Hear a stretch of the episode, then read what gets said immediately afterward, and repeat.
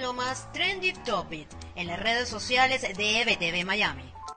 Jueves 25 de febrero y estas son las noticias que son tendencia en las redes sociales. El SEBIN vuelve a ser noticia, esta vez por una nueva amenaza contra la prensa en Venezuela. Funcionarios del SEBIN llegaron hasta la residencia de una periodista en el estado Anzuategui, en el oriente del país, para amedrentarla tras la publicación de denuncias sobre la escasez de anticonceptivos en la entidad, hecho que inmediatamente fue repudiado por el Sindicato de Trabajadores de la Prensa y organismos de defensa de la libertad de expresión.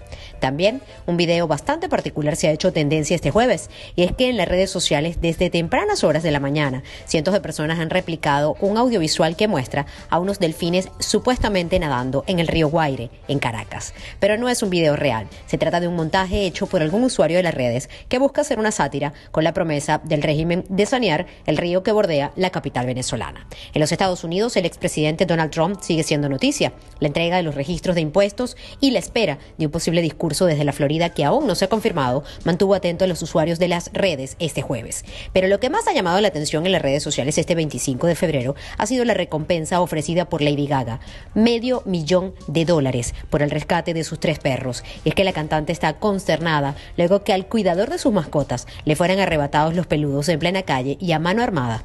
Los detalles de esta y otras informaciones los podrán encontrar en nuestro sitio en internet ebtv.online y seguirnos en nuestras redes sociales arroba ebtv Miami y arroba ebtv digital en todas las plataformas digitales. Soy Karen Aranguibel y esto es lo más trendy de hoy.